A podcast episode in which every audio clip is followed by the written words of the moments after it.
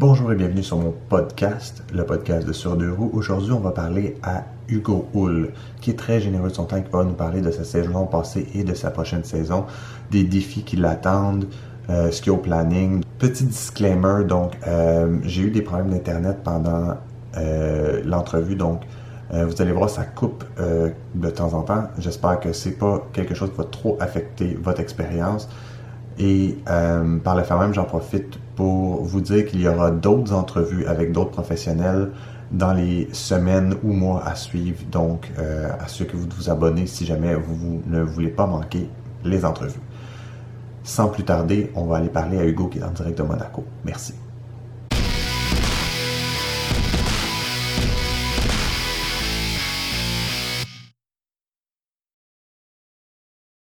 Merci encore de te prêter au jeu de, des interviews euh, année après année? Ça me fait plaisir. Euh, je voulais commencer l'entrevue euh, en parlant de 2021, faire un peu un recap de ton année. la dernière fois qu'on s'est parlé, c'était, je crois, en 2020, juste avant la, pandémie. Puis j'ai lu quelque part que dans le fond, tu avais passé quasiment 24 mois là-bas avant de revenir au Québec. Oui, c'est exact. J'ai fait. Oui, exact. J'ai pratiquement 18 mois en ligne euh, sans ben, sorti de Monaco pour les compétitions, mais sans, visiter le Québec tout au long de la COVID. J'étais 100% du temps ici. Ça a été quand même assez long, mais ça s'est bien passé, étant donné qu'on était euh, quand même assez euh, strictement assigné à domicile. Je pense que ça a été comme ben, ça a été une très grosse année pour toi. Je ne sais pas si tu dirais que ça a été ta plus belle, mais tu sais, je, regardais, le, dans le fond, le Tour de France, je pense ta troisième participation, le prix du plus combatif, euh, tu as été aux Olympiques, euh, tu as été dans le top 20 au championnat du monde en, TT, tu été champion canadien en TT. Euh, dirais-tu que c'est comme ta plus belle année? C'était une belle année, je, dirais. Après, en termes physique, j'ai eu un peu de misère. J'étais malade euh, au début de saison, ça a un peu entaché mon, début de saison. J'ai bien marché jusqu'à Tirreno Adriatico, j'avais fini 13e, mais après, euh, j'étais peut-être allé trop fort en l'entraînement, j'ai été malade. Donc, j'ai souffert un peu euh, cette période-là, avril, mai. au mois de juin, j'ai réussi à reprendre le dessus, puis faire un bon tour de Suisse, un bon tour de France avec les, les JO qui étaient à partie très importante. Donc, j'ai réussi à bien rattraper ma saison. Mais euh, je pour moi, perso, je trouvais qu'il m'en manquait un peu. Euh, par rapport à l'année d'avant, j'étais plus fort. Peut-être que les résultats ne me pas, mais autour, je pense que j'étais plus fort l'année euh, après la COVID. mais somme toute, c'était une bonne, une bonne saison. J'étais capable d'accrocher des résultats, mais j'ai été un peu ralenti par la, le, le, un peu le, rythme que j'ai eu durant le classique, puis je me suis pas arrêté immédiatement. Donc, j'ai eu de la misère à passer par-dessus, puis euh, à repartir pour, euh, pour l'autre partie de la saison. OK. Puis, euh, tu sais, ça peut avoir une question niaiseuse, mais tu sais, souvent on entend des sportifs, puis spécialement au hockey, je dirais, tu sais, dire qu'après une, grosse saison, comme ils appréhendent un peu la prochaine saison, tu sais, avoir les résultats ou être toujours meilleur, est-ce que c'est quelque chose que tu appréhendes ou est-ce que c'est quelque chose que euh, tu, embrasses? Est-ce que tu n'as pas peur d'être déçu dans la prochaine saison? Ben, oui, oui et non, dans le sens où il faut toujours. Euh, on s'attend toujours, donc euh, c'est clair qu'il y a une certaine, une certaine pression qui vient des attentes. Plus, plus qu'on performe, plus les gens s'attendent qu'on performe donc, c'est clair qu'il est content à ce niveau-là. J'ai confiance en on fait des raisons, mais c'est clair que quand tu fais une, par exemple, en 2020, la saison est très intense à cause de la COVID. Il y avait beaucoup d'événements, euh, septembre, mois de novembre. Un trois mois très rapide. M'entends bien ou Oui, ça, ça, coupe, ça coupe un petit peu, mais, euh, mais j'ai compris le, le, gros de l'idée, je pense. OK. Good. Euh, écoute, euh, une question aussi que je voyais qui revenait beaucoup, je pense, de la part de, de, de plusieurs personnes, c'est ta nouvelle équipe. tu t'en vas sur Israel Startup Nation, rejoindre beaucoup de Québécois, de Canadiens et de, gros, de gros joueurs du monde du cyclisme. Alors, je me demandais, qu'est-ce que ça va changer pour toi euh, en 2022 de joindre euh, Israel Startup Nation? Ben, c'est clair que je retrouve pas mal, pas mal d'amis, euh, dont les, gars qui j'étais aux Jeux olympiques, Mike Woods, Guillaume Boivin, aussi James Ficoli, Alex Cataford. Donc, on a un bon noyau de, de, Canadiens, même de Québécois. Donc, ça me, ça me stimule à, performer. Il va falloir que je, refasse ma place dans une nouvelle structure. Euh, donc, c'est un. Je sors un peu de ma zone de confort. C'est de 4 ans que j'étais Premier Tech. Euh, ça va me, me, challenger un peu. Puis, je vois ça d'un bon oeil d'avoir la chance de participer à ce projet-là qui monte en, puissance à chaque année. on voit par leurs résultats. Mm-hmm. je pense qu'on arrive à un beau moment je suis content de, pouvoir jouer une aventure avec mon coéquipier Jacob Fulsheim. Euh, je pense qu'on peut le que je connais, donc ça rend mon intégration plus facile, mais euh, la saison prochaine, c'est certain. Il y, a, des gens euh, qui ont avancé que tu aurais plus de compétition que chez Astana, euh, chez Israel Startup Nation, justement par la croissance qu'ils ont d'année en année. Dirais-tu que c'est, tu vas avoir plus de compétition l'année prochaine pour, euh, dans le fond, les classiques ou te tailler une place pour le Tour de France? Bon, c'est clair que l'équipe, euh, a commencé par les classiques, est plus forte euh, sur les classiques flandriennes. Après, pour le Tour de France, peu importe l'équipe, lorsque tu es dans une équipe World Tour, il n'y a, a, pas de places qui sont faciles à aller chercher au Tour de France.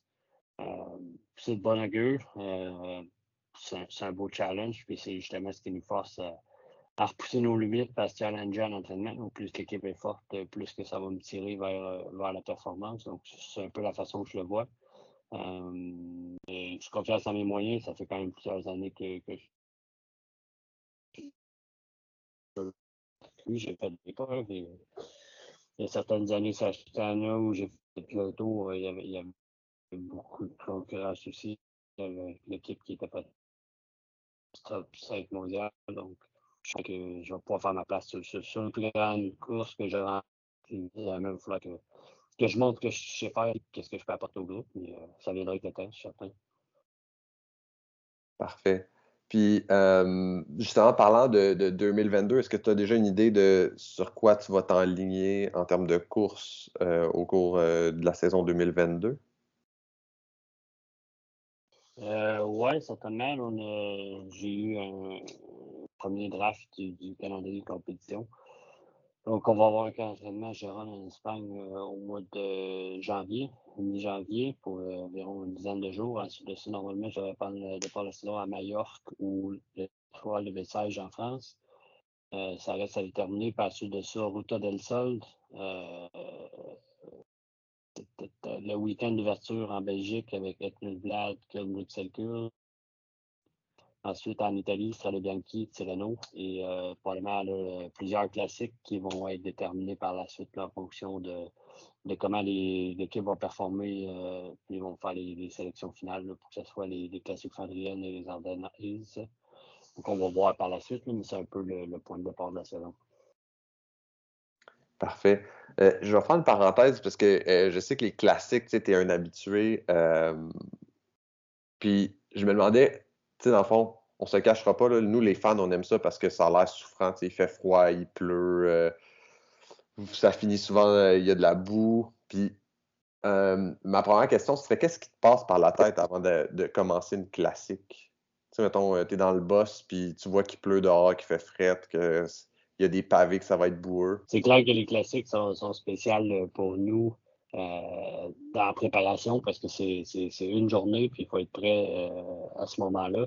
Comme tu l'as dit, les conditions sont souvent difficiles, euh, que ce soit le froid, la pluie. En plus des, pavés, tout le monde sait très bien qu'il faut être placé au moment clé à l'avant, donc ça joue énormément du coup.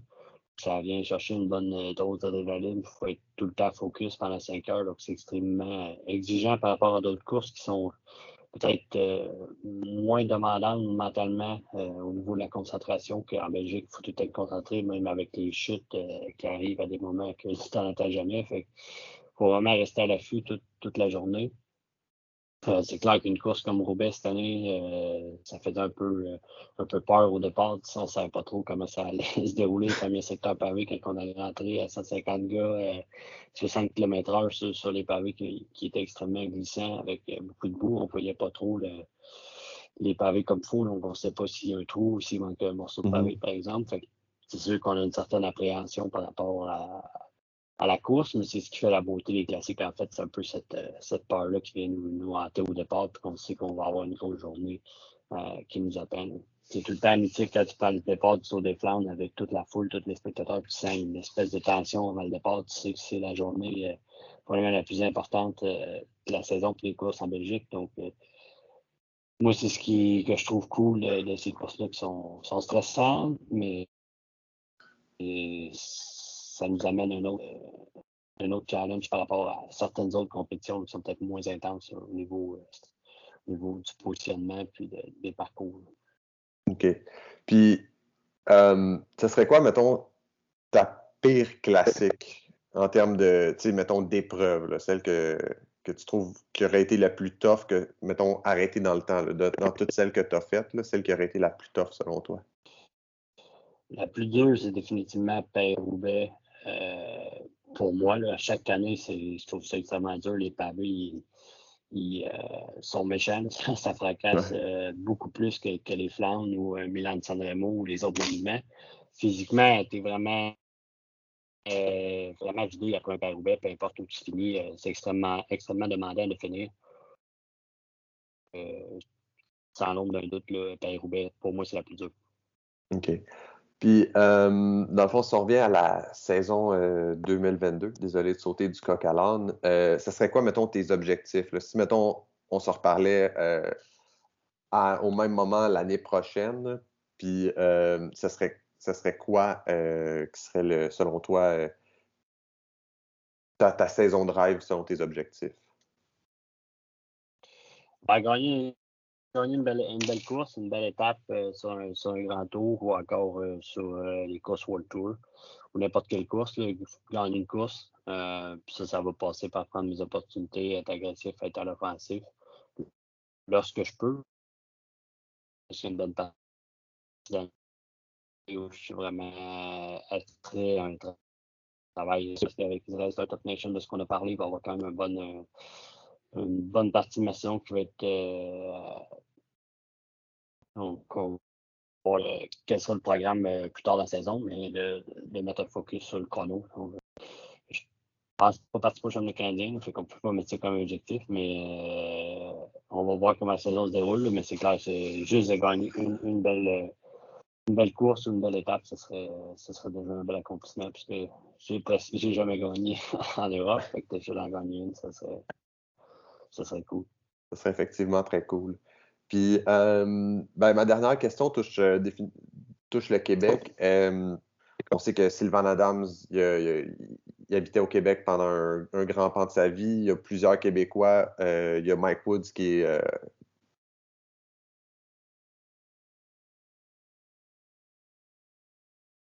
cycliste de Montréal et Québec. Ben, je suis certain que euh, va emmener une de l'équipe la plus forte possible, à mon avis. Euh, c'est important pour, pour l'équipe, c'est important. Il y a beaucoup, euh, au-delà de Sylvain il y a beaucoup de, Québécois et de Canadiens dans l'entourage de l'équipe. Donc, c'est clair qu'on a envie de bien faire. certains qui vont emmener les, meilleurs coureurs pour épauler, que ce soit Michael Wood, Jacob Fulsang ou encore Chris Froome. Il y en aura certainement au moins deux des trois qui seront présents, à mon avis, pour faire belle figure c'est un peu une course à la maison, même si euh, l'équipe euh, s'appelle Startup Nation, il y a quand même euh, un fort lien avec le Québec et le Canada. c'est sûr que tout le monde a à cœur de bien faire, puis ça va être stimulant pour nous, c'est toujours très agréable pour nous, les coureurs canadiens, d'avoir la chance de, s'exprimer chez nous. on n'a pas souvent la, chance mm-hmm. de, courir en Amérique, de moins en moins, donc c'est tout le temps motivant pour finir la saison, puis d'arriver au top niveau en espérant qu'on puisse reprendre euh, ça de cette année. Ça fait quand même deux ans qu'ils ont fait l'impasse des Grands Prix mais je suis convaincu que cette année, ça devrait, devrait aller de l'avant. Je pense que c'est bien parti. Il faut, il faut. Euh, ben, écoute, un gros, gros merci pour, euh, pour ton temps. Je pense que c'est ce qui conclut notre interview. Euh, ben, écoute, au plaisir de, pouvoir te regarder pendant les classiques cette année. Puis ben, je te souhaite la meilleure des chances pour la, saison à venir. Ben, merci beaucoup. Merci. Bye. Un plaisir. Ciao, ciao. Merci beaucoup d'avoir regardé l'épisode. Euh, donc, on se dit à la prochaine fois. Et d'ici ma prochaine entrevue, je vais lire la section commentaires. Donc, si vous avez des commentaires, euh, des questions que vous aimeriez que je pose à d'autres professionnels ou simplement des invités que vous aimeriez entendre sur le podcast, n'hésitez surtout pas à le dire dans la section commentaires. Je vous remercie d'avoir écouté jusqu'à la fin. À bientôt.